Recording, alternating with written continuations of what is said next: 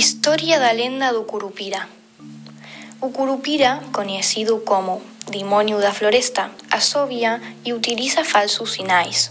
Ele reúne muitas histórias que envolvem mistérios inexplicáveis. Por exemplo, o desaparecimento de caçadores, bem como o esquecimento dos caminhos. Dizem que com seus pés virados para trás, o curupira engana e confunde as pessoas que danificam seu habitat. Por exemplo, os caçadores, madeireiros, lenadores, etc.